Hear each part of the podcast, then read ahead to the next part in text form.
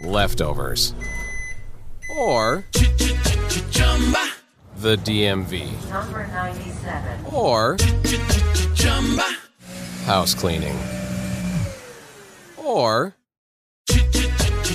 Chumba Casino always brings the fun. Play over a hundred different games online for free from anywhere. You could redeem some serious prizes. ChumbaCasino.com. Live the Chumba life. No purchase necessary. Void prohibited by law. 18 plus terms and conditions apply. See website for details.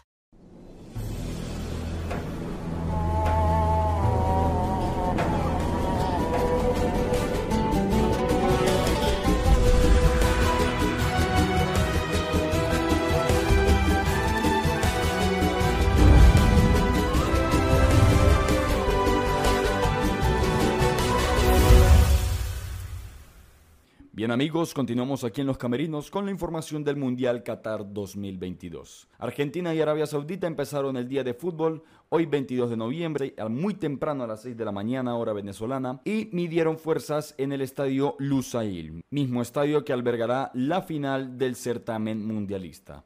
Argentina que empezaría ganando muy temprano con gol de Leo Messi al minuto 10 por un penal y que luego se adelantaría al minuto 29 con Lautaro Martínez. Pero dicho gol fue anulado con la ayuda del VAR semiautomático que se ha implementado a partir de este Mundial de Qatar 2022.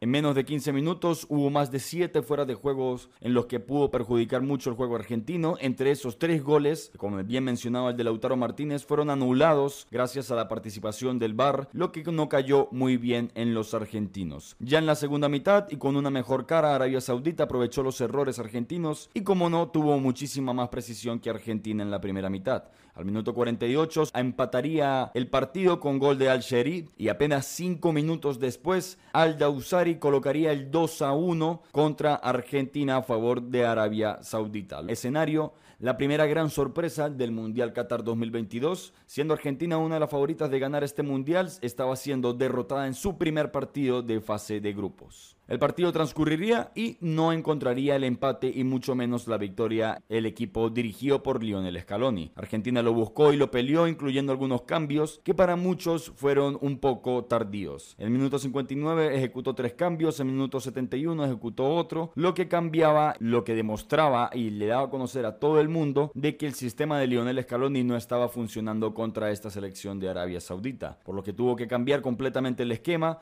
y sin embargo no le dio resultado. Más de 10 minutos de añadido, por algunas circunstancias dentro del campo de juego, se jugaría el partido hasta el 90 más 11. Pero ni con esto Argentina podría lograr un empate y se daría una victoria agónica e histórica para Arabia Saudita que le sumaría 3 puntos en el grupo C y lo primero en la tabla de posiciones.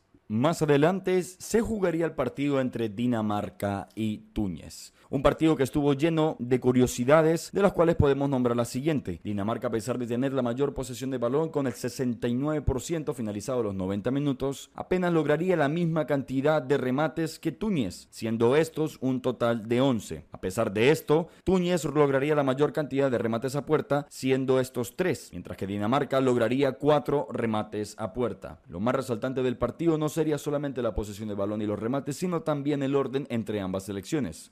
También destacar que Christian Eriksen volvería a las canchas en un certamen tan importante como lo es el Mundial de la FIFA después de su incidente en la pasada Eurocopa que lo alejaría de las canchas por un tiempo. Dinamarca, que buscaba desde muy temprano en el primer tiempo un resultado a favor, no lo conseguiría, pues se encontraba con aquella barrera defensiva de Túñez, la cual le resultó de manera excepcional. En el minuto 71 se reclama mano de Joaquín Mele por parte de Dinamarca en el área, pero el árbitro no señalaría la pena máxima. Finalizados los 90 minutos, ambas selecciones empatarían a cero goles, por lo que sumarían apenas un punto.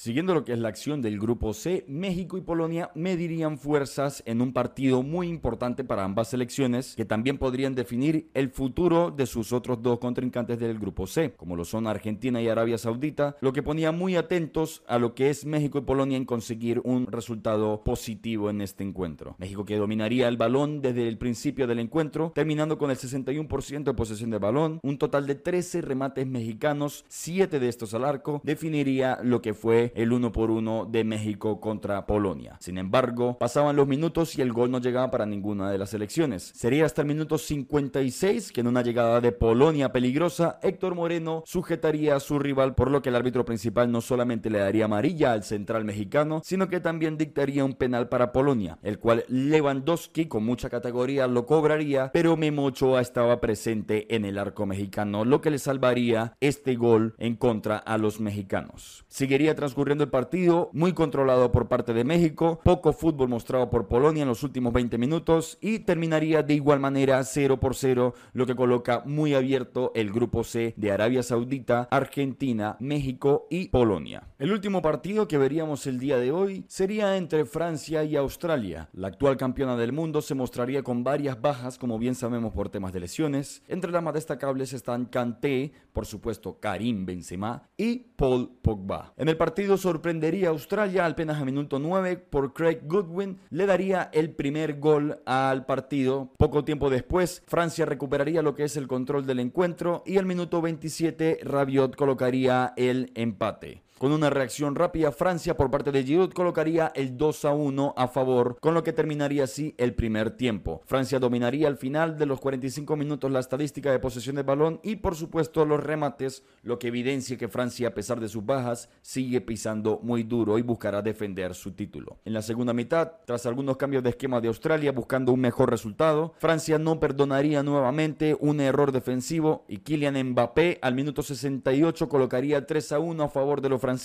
y al minuto 71 volvería a aparecer Giroud para colocar el 4 a 1 final. Kylian Mbappé y Giroud son las figuras del encuentro, siendo muy importantes para la creación de fútbol y finiquitar lo que es también el ataque francés. Y Francia termina con una gran victoria frente a Australia. Finalizada la jornada, con estos resultados podemos dar lo que es la clasificación de los grupos. Por parte del grupo C, Arabia Saudita, tras su victoria, dos goles por uno frente a Argentina, se ubica primero de grupo con tres puntos. Segundo, Polonia, que su empate a cero con México lo colocaría segundo con un punto. Tercero, México con un punto. Y cuarto, la selección argentina con cero puntos y una diferencia de goles menos uno. En cuanto al grupo de Francia, tras su categórica victoria frente a Australia, se ubica primero con tres puntos, diferencia de goles más tres. Dinamarca segundo, tras el empate a cero con Túñez. Tercero, Túñez con un punto también. Y cuarto, Australia con cero puntos y menos tres de diferencia de goles. Para el día de mañana tenemos grandes partidos en este Mundial de Qatar 2022. Marruecos y Croacia abren la jornada muy temprano por la mañana. Alemania y Japón medirán fuerzas a las 9 de la mañana.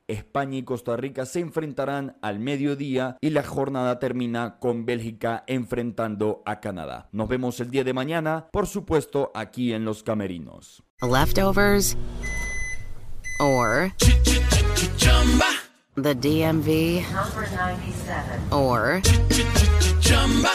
house cleaning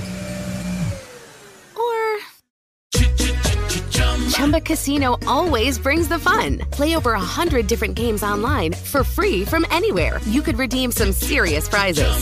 Chumba. ChumbaCasino.com. Live the Chumba life. No purchase necessary. Void prohibited by law. T plus terms and conditions apply. See website for details.